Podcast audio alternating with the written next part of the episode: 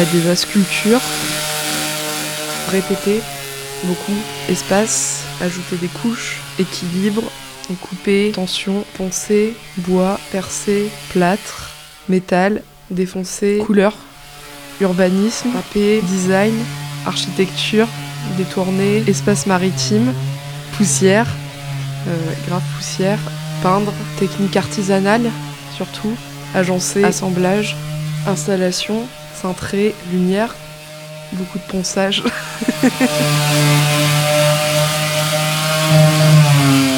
Je m'appelle Lydia Lelon, je suis une jeune artiste plasticienne en devenir, on va dire. Et là, en ce moment, je bosse dans un atelier commun à Saint-Léonard de Noblat qui s'appelle la Factory 87.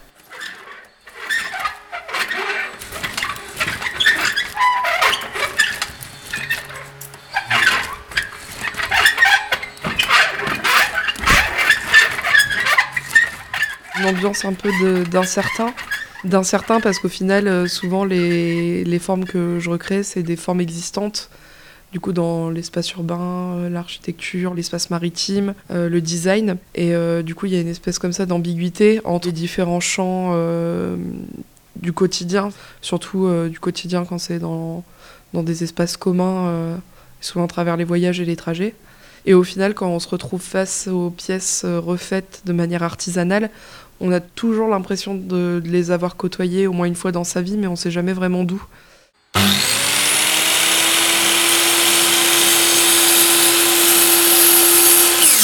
Souvent, c'est beaucoup de découpes, de techniques euh, un peu de menuiserie, beaucoup de découpes euh, manuelles aussi au cutter, scie à chantourner, scie à onglet, scie à métaux, la scie circulaire et la scie argoïne, les scies japonaises, toutes, les formes de scie possibles en fait.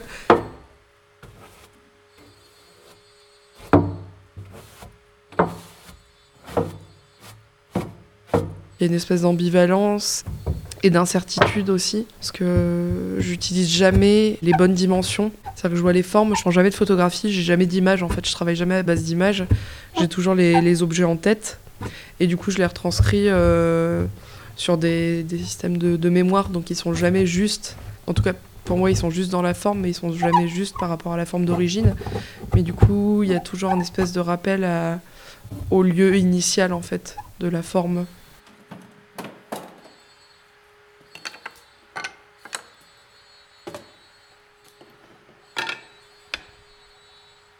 visseuses, des boulons, des systèmes euh, pas d'accrochage sur les murs ou, en extérieur parce que mes pièces c'est toujours posé directement dans l'espace.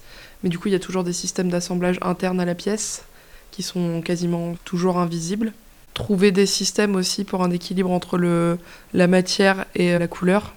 Des techniques d'enduit, rebouchage, râpe, rabot, après, beaucoup de serre-joints, parce qu'il y a beaucoup d'assemblage, donc euh, de la colle à bois, la pâte à bois, des compas que j'invente euh, en fonction de la taille des dimensions des dessins que je veux mettre sur les murs.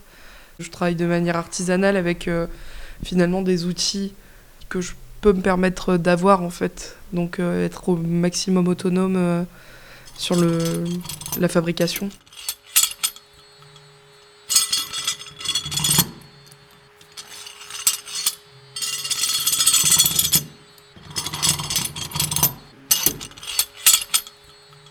La couleur elle est quasiment toujours présente.